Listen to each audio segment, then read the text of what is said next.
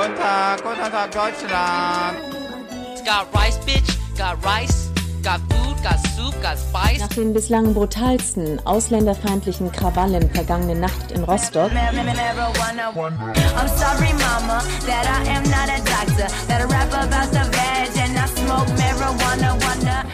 Hallo, ihr hört den Rise and Shine Podcast mit Mintu und mit Vanessa. Hallo. Diesmal sind wir sozusagen back to the roots. Wir stehen zu zweit in einem Studio, diesmal aber nicht in München, sondern in Berlin äh, bei Zeit Online.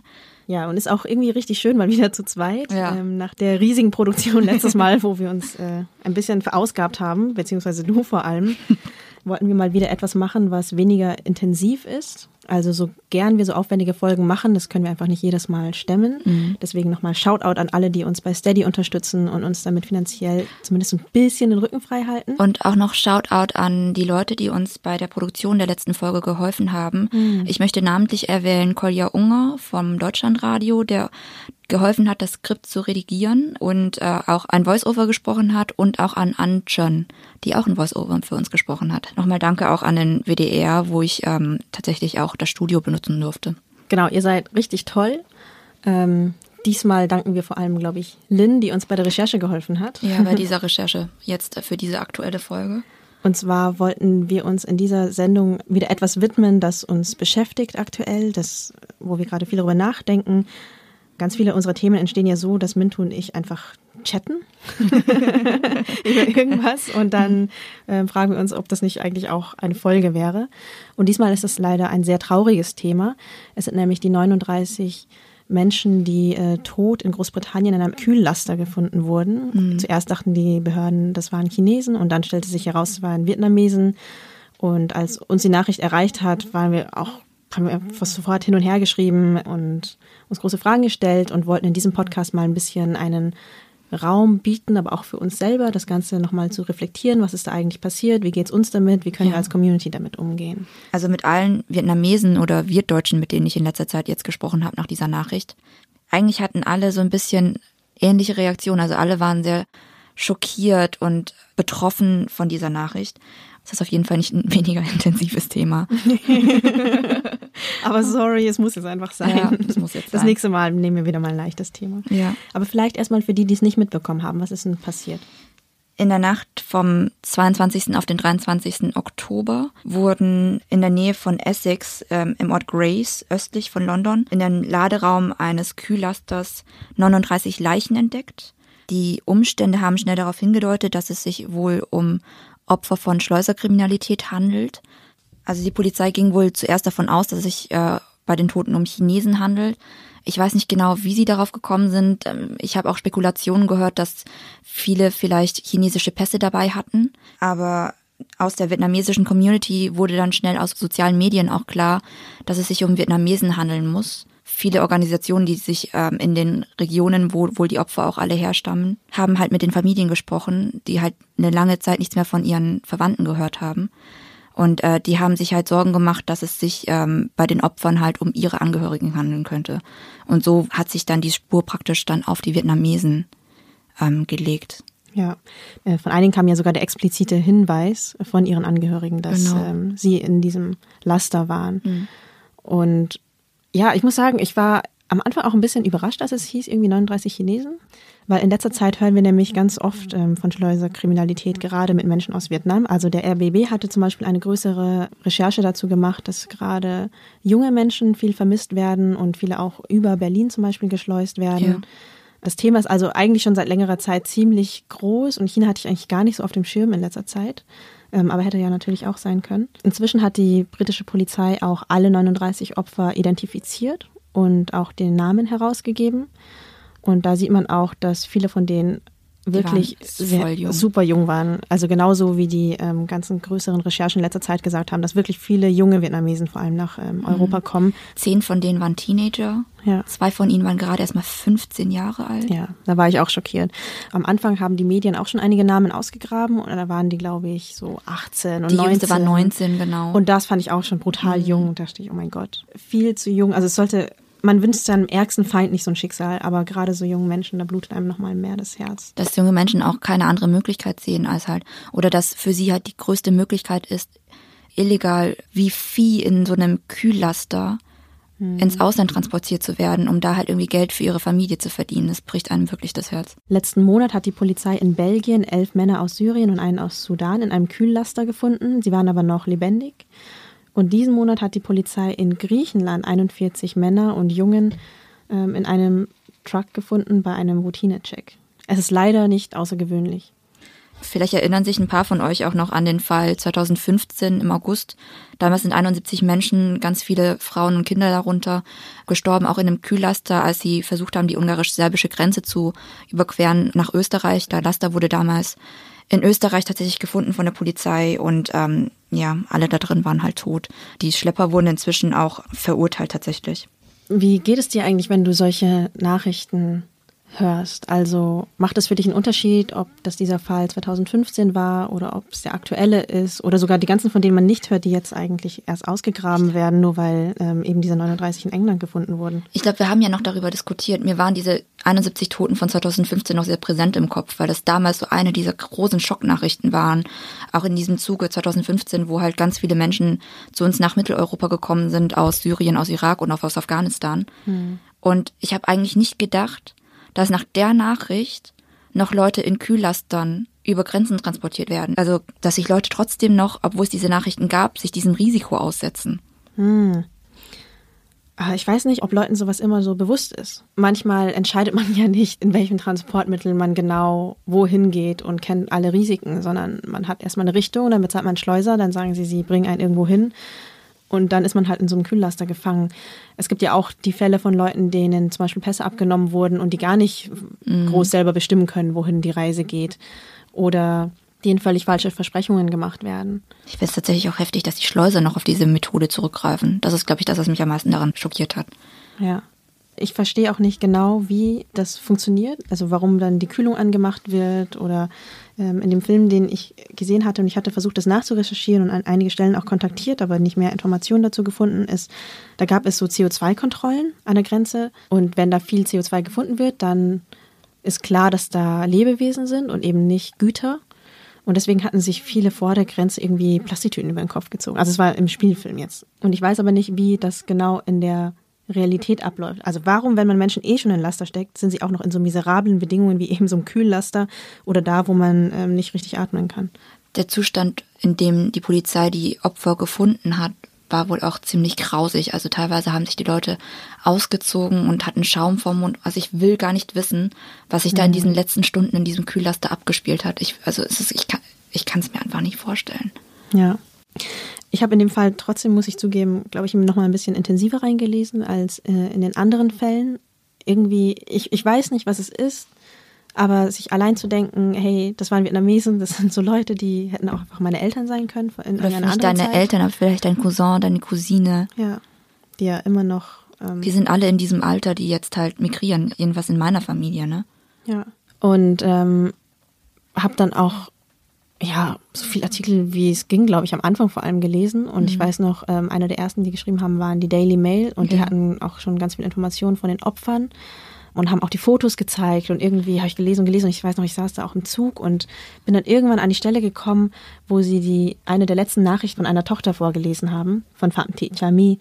Und ähm, diese Nachricht, ich glaube auf Viber, so wie, wie das Screenshot aussieht, ging auch ziemlich durch die Medien und da schrieb sie. Also ich entschuldige mich bei euch Mama und Papa und dann später auch nochmal.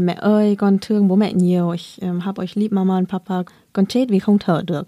Also ich sterbe, weil ich nicht mehr atmen kann. Ähm, und danach kommt auch nochmal XL, also für Sin loi, für Entschuldigung. Und das war so der Moment, da konnte ich einfach nicht mehr. Ich glaube, ich habe ich hab so angefangen zu heulen, weil ein Mädchen, das gerade stirbt, auch noch sich bei ihren Eltern dafür entschuldigt. Also als wäre es nicht schon schlimm genug, dass sie überhaupt stirbt. Ja.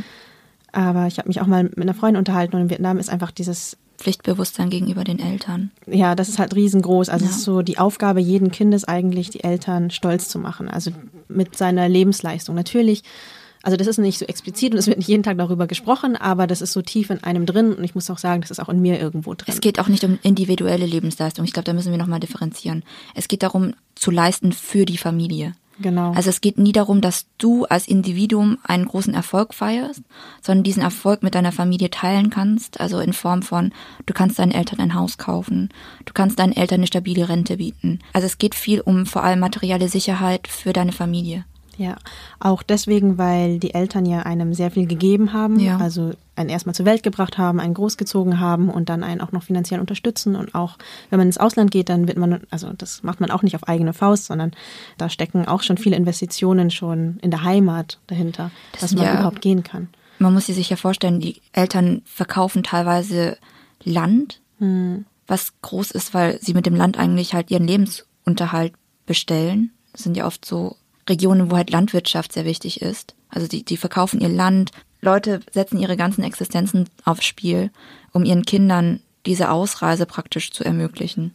Ja, und das ist halt so ein total gängiges Prinzip. Eltern investieren so alles in ihre Kinder und die Aufgabe der Kinder ist es in der Folge irgendwie, ja, Ergebnisse zu liefern. Das, ist, das klingt jetzt ein bisschen brutal, aber so, also die Eltern handeln eher selbstlos, damit das Kind es besser hat, aber das Kind möchte den Eltern natürlich auch gerne dann zeigen, dass es irgendwas erreicht hat und wenn es nicht gezeigt hat, dann kommen halt, ja, Versagensängste und Gefühle und und das habe ich da zum Beispiel rausgelesen. Also ich weiß gar nicht, wie ein westliches Publikum diese Nachricht versteht. Ich glaube, in westlichen Medien wurde auch eher immer zitiert, dass sie einfach ihre Mutter einfach nur sagt, sie stirbt jetzt, sie kann nicht mehr atmen. Ja.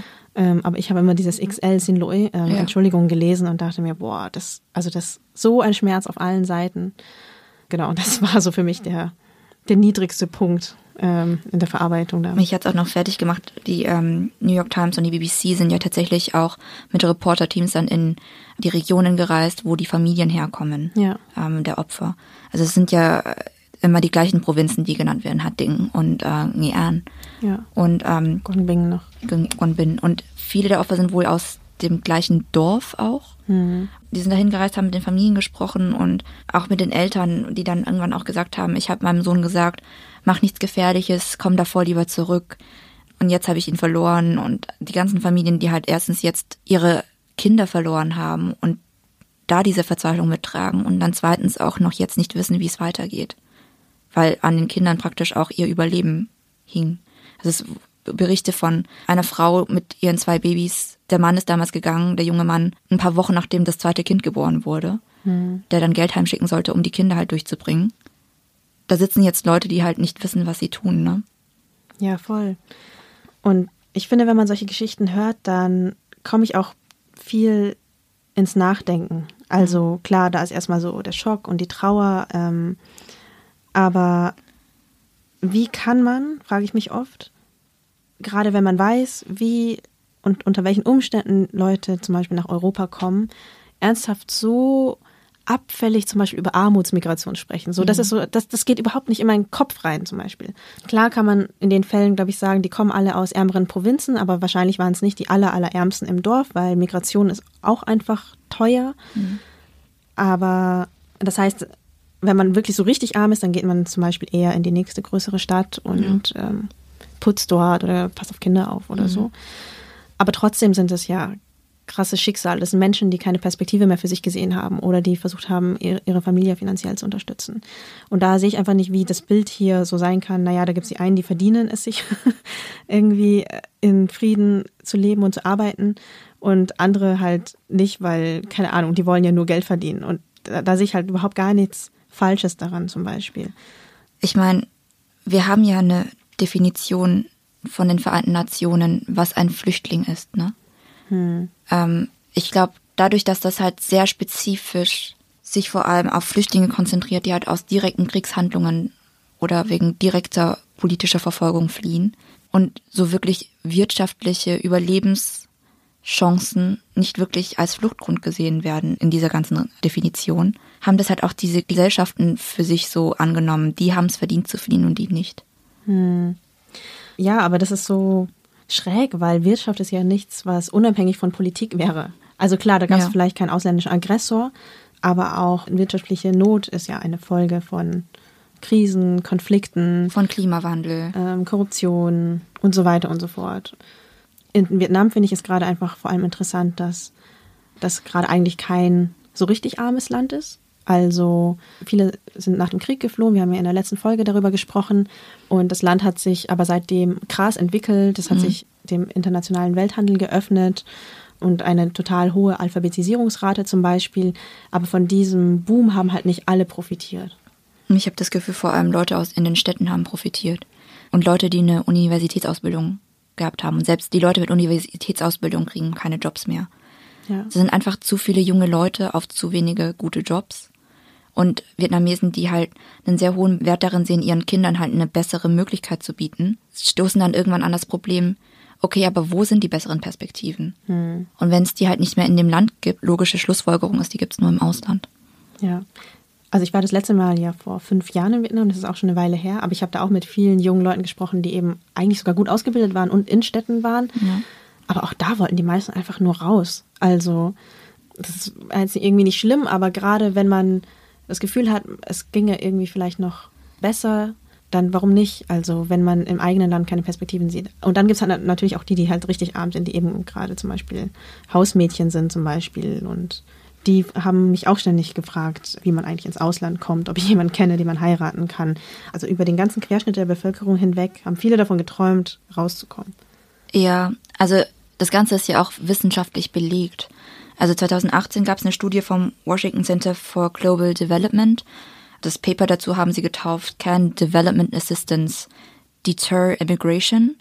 Und die Studienmacher haben geschrieben, demnach führe wachsender Wohlstand, bessere Bildung und geringe Kindersterblichkeit keineswegs automatisch zu einem Rückgang der Wanderungsbewegung der Migration, sondern bringt im Gegenteil ein höherer Lebensstandard in äh, armen Ländern erst einmal steigende Auswanderungszahlen. Ja. Ähm, also erst ab einem bestimmten Pro-Kopf-Einkommen, also ab 10.000 US-Dollar im Jahr, führt weiterer Wohlstand dazu, dass Menschen eben bleiben. Und das stützt ja auch so ein bisschen unsere Beobachtungen. Ja. Wichtig finde ich aber auch immer zu differenzieren, die Art, wie Leute das Land verlassen, ist dann trotzdem eine sehr unterschiedliche. Also ich habe jetzt gerade von ähm, mittelständischen Menschen mit Abschluss gesprochen, aber es gibt natürlich auch die anderen. Und ich glaube, wenn sich generell Leute in Bewegung setzen, dann nimmt man halt den Weg, den man sich leisten kann.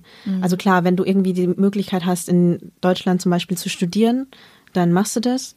Aber wenn du so gar keine Kohle hast, dann gibt's halt auch noch ganz andere Möglichkeiten. Und gerade in ärmeren Regionen sind eben Menschen unterwegs, die einen mit guten Jobs in Europa locken und sagen, hey, du kannst erstmal hier in diesem Nagelstudio anfangen zum Beispiel. Oder einfach generell erstmal arbeiten. Dann landen sie ja vor allem in Großbritannien oft auf Cannabisfarmen. Also die Wege unterscheiden sich halt stark nach finanziellen Möglichkeiten. Ich habe auch das Gefühl, dass sich das in letzter Zeit geändert hat. Also ich habe früher mal mitbekommen, dass noch viele Leute aus Nordvietnam gekommen sind. Ähm, so, ich würde sagen, so in meiner Jugend ungefähr. Aber in den letzten fünf bis zehn Jahren vielleicht, also ich, Ja. ich bin jetzt da keine Expertin, ich, kann, ich weiß es nicht ganz genau, kommen vor allem Menschen aus Zentralvietnam. Ja. Ähm, also auch innerhalb Vietnams sind diese Regionen nochmal ärmer. Genau, und bei den Opfern jetzt, die sind jetzt nicht aus Zentral-Zentralvietnam, aber so nördlicher Teil von Zentralvietnam. Und zu dieser Seite von den wirklich ärmeren Menschen, die auswandern, gibt es auch nochmal Zahlen. Ähm, Vietnam ist eines der Länder, aus denen viele Opfer kommen, die dann in potenzieller Zwangsarbeit landen. Dem Guardian zufolge ist wohl Vietnam das dritthäufigste Herkunftsland für eben Opfer von Zwangsarbeit im Vereinigten Königreich im Jahr 2018. Das hat sich vor allem wohl, wie du gesagt hast, mit dem Aufkommen der großen Cannabisplantagen so entwickelt. Aber was meinst du? Ich kann natürlich zu solchen Fällen dann immer so die Hintergründe lesen und mehr über Schlepperei verstehen und über Armut und Armutsmigration. Aber was ich mich dann immer frage, ist, was kann ich mit dieser Information, außer sie erstmal sie aufzunehmen? Boah, keine Ahnung, Mann. Also ich glaube, in erster Linie hatten wir erstmal alle das Gefühl, okay, wir müssen uns irgendwie darüber austauschen, wir müssen darüber sprechen. Wir müssen auch mit unserer Familie in Vietnam darüber sprechen. Das habe ich auch in letzter Zeit jetzt viel gemacht. Und darüber hinaus glaube ich, ist es wichtig, dass in Vietnam tatsächlich auch mehr aufgeklärt wird, wie die Menschen nach Europa kommen. Es ist, glaube ich, ganz normal, dass wenn man dann als Sohn oder Tochter ins Ausland flieht oder dann irgendwie sich über Grenzen schmuggelt, dass man den Eltern nicht erzählt, wie gefährlich das war, wie viele Risiken man aufgenommen hat, um dort zu landen und sie zu unterstützen. Und ich glaube, da gibt's auch in, gab es auch in Vietnam ein großes Tabu darum, dass es halt nicht die krassen Leute waren, die es geschafft haben und dann mit viel Geld ihren Familien geholfen haben und auf einmal mit Markenuhren und Markenhandys zurückkamen, sondern eben, dass diese Leute extrem, extreme Risiken auf sich genommen haben und immer noch unter sehr prekären Bedingungen arbeiten. Und ich glaube, das Ausmaß, wie prekär das ist, das war in der vietnamesischen Gesellschaft nicht so wirklich bekannt. Und ich glaube, ich finde es wichtig. auch immer noch nicht. Ja. Also ich weiß immer, wenn ich in Vietnam war oder mit vietnamesischen Verwandten spreche, dann haben sie halt oft das Bild, das man halt zeigt, um denen zu signalisieren, Man hat es geschafft. gut. Ne? Genau. Ähm, aber ich weiß, dass ich zum Beispiel als Kind manchmal meinen Verwandten einfach so gesagt habe, wie meine Eltern gearbeitet haben. Also einfach viel mehr als meine vietnamesischen Verwandten Mhm. Ja, teilweise. total. Also so geschuftet halt im Imbiss und dann noch trotzdem 100.000 andere Jobs und die waren überrascht. Also sie haben es irgendwie gar nicht so richtig geglaubt. Ich erinnere mich noch, das war einmal in einem Urlaub und dann haben sie meine Mutter darauf angesprochen und die hat es aber sofort wieder runtergespielt. Dann habe ich gemerkt, okay, oh, hätte ich wohl nicht so sagen sollen. Aber ich finde es auch schwierig, irgendwie immer so dieses Bild zu suggerieren, wenn man hierher kommt, ist alles perfekt. Also ich kriege ja selber aus meinem Bekanntenkreis mit, oder im Bekanntenkreis meiner Eltern eher, wie viele Leute noch versuchen, zum Beispiel sich hier einzuheiraten oder Ja. zu kommen und dann irgendwie auch noch die Kinder mitbringen wollen und die sind dann, keine Ahnung, so zehn Jahre alt. Und ich denke mir ganz oft, ich bin mir nicht sicher, Ob ob sie es hier haben. viel besser ist. Ja. Und weiß nicht, ob man nicht auch ehrlich darüber sprechen sollte, wie viele Chancen hat man, wenn man kein Deutsch spricht und mit, keine Ahnung, 14 oder 15 oder 16 hierher kommt, zum Beispiel noch in dieser Gesellschaft groß anzukommen. Also es geht ja nicht nur darum, vielleicht in absoluten Zahlen mehr Geld zu verdienen, sondern man reißt ja die Leute auch komplett aus ihrem Umfeld raus. Ja. Sie haben dann, die ganzen Verwandten sind nicht mehr da, die ganzen Freunde sind nicht mehr da, man kennt sich im neuen Land null aus, hat dann nicht dieselben Aufstiegschancen, muss total viele Jobs machen. Ja, also manchmal ist es die Abwägung schon wert. Aber das sehen halt viele nicht, weil sie halt nur irgendwie das glänzende, glitzernde Bild aus Ich Europa mein, sehen. da sind tatsächlich auch viele Auslandsvietnamesen schuld, ne? Also ich kann mich noch erinnern, als ich aufgewachsen bin, das hat mich richtig aufgeregt, dass viele in meinem Umfeld, so Familien, wenn sie dann in den Vietnamurlaub gefahren sind, die haben sich dann jedes Jahr geleistet, nach Vietnam zu fliegen, haben aber in kleinen Sozialwohnungen gewohnt und hatten dann die krassesten Uhren, die krassesten Klamotten, die krassesten dies und dies und das Auch die ganze Kohle, die sie verdient haben, eigentlich für Geschenke ausgegeben. und in Statussymbole gesteckt und man weiß, wie viele krasse Leute hier sind, wie, wie krass wir es geschafft haben, wir sind hier reich. ja, Einfach um dieses Bild aufrechtzuerhalten, wir haben es geschafft. ja. Und das ist einfach so ein krasser Betrug an sich selbst und auch an der Familie, dass ich mich das immer richtig rasend gemacht hat, wenn Leute sowas gemacht haben und ich mir gedacht habe, warum machst du das von dem Geld? Warum sparst du das nicht und steckst das vielleicht in bessere Wohnungen für deine Kinder oder so oder in bessere Lebensbedingungen für euch hier? Warum musst du das Geld darin stecken, ein bestimmtes Image von dir aufrechterhalten zu wollen? Und das habe ich nie verstanden. Ich glaube, es hat auch viel damit zu tun, dass man dieses Image vor sich selber aufrechterhält. Also, dass man einfach schnell wieder vergisst, wie viel man eigentlich hier schuftet oder dass es doch nicht so toll war wie erwartet, sondern dass man dann sich selbst einfach einmal kurz zeigt, dass es auch anders ginge. Ich weiß nicht, wie viel es um sich selbst geht. Also Vietnam ist ja eine sehr kollektivistische Gesellschaft. Es geht immer darum, zumindest wie ich das mitbekommen habe für unsere Elterngeneration, wie du von der Gemeinschaft wahrgenommen wirst. Es geht nicht darum, wie du dich siehst. Es geht darum, wie die anderen dich sehen. Ja, klar, ich weiß auch noch, als wir so in Urlaub geflogen sind oder wenn wir Familie besucht haben, wie meine Eltern total viele Dinge gekauft haben, aber auch teure Dinge, aber auch oft gesagt haben, naja, sie können jetzt nicht nur so selten nach Vietnam gehen und schon in den Westen gegangen sein und dann nur, keine Ahnung, Schokolade oder so mitbringen. Das geht halt nicht, meinen sie dann immer. Ich muss auch sagen, in meiner Familie, mit der Familie der Seite meiner Mutter haben wir ein sehr gutes Verhältnis, weil wir da sehr offen miteinander drüber sprechen. Wie viel meine Mutter geschuftet hat, wie viel mein Vater geschuftet hat, wie arm wir waren, wie man sieht es ja an den Händen von meiner Mutter, sie sind von den Putzmitteln, sie war jahrzehntelang Putzfrau, von den Putzmitteln komplett aufgerissen und rau. Keiner von meinen Tanten in Vietnam hat solche Hände. Und bei der Familie väterlicherseits war immer so eine komische Anspruchshaltung da, schickt uns Geld für das, schickt uns Geld für hier.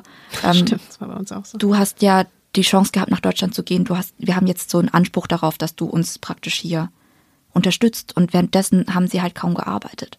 Und deswegen ist auch die Beziehung da sehr schlecht geworden.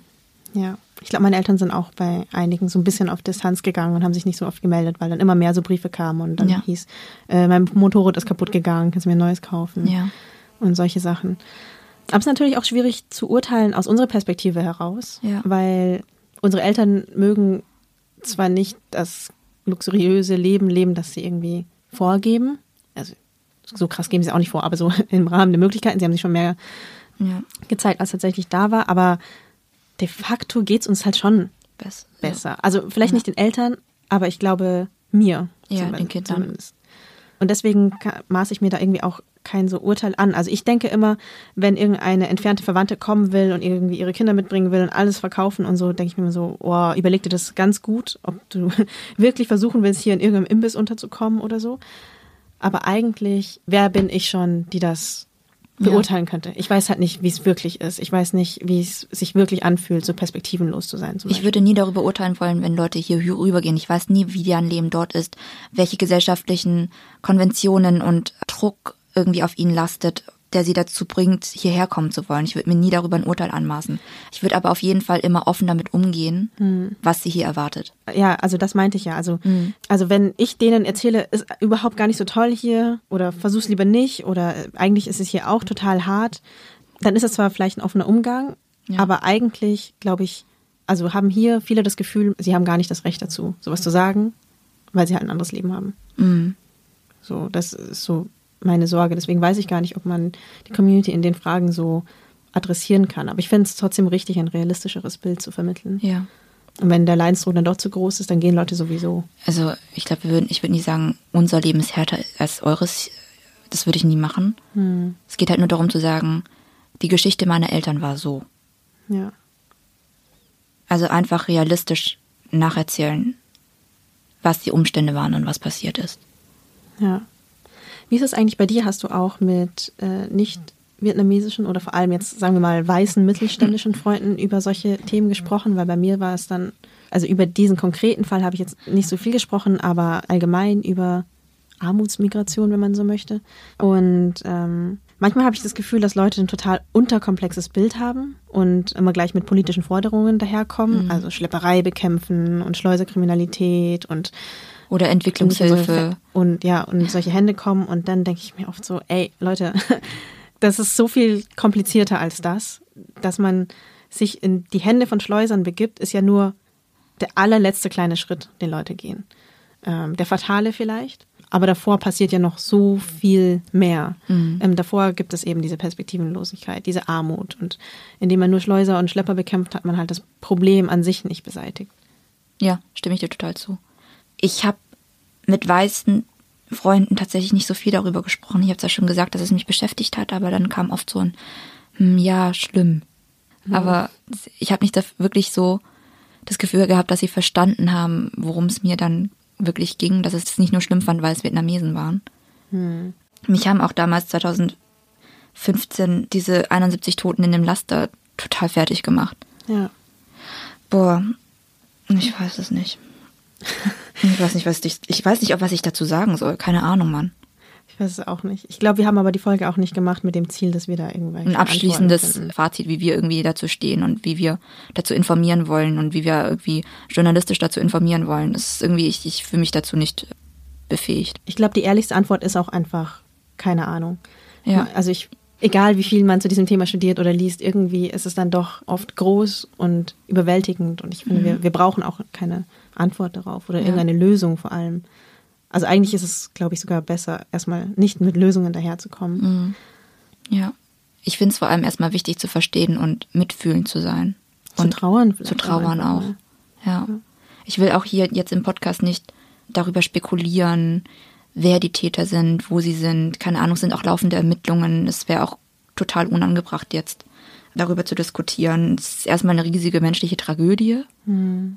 Wenn wir zu einem Schluss kommen wollen, ich würde jetzt die Namen der Opfer vorlesen. Ja, denn egal wie viel wir über das Thema reden, denn letzten Endes geht es ja auch um sie und, und ihnen wollen wir irgendwie auch am Ende dieser vielleicht etwas schweren Folge gedenken. Ja. Darunter waren Ding Ding Bing, war 15 Jahre alt aus Haiphong. Wonyan Su, 19 aus Hatting. Gao Dien Sung, 37 Jahre alt aus Nghi Nguyen Dien Sung, 33 aus Guangbing.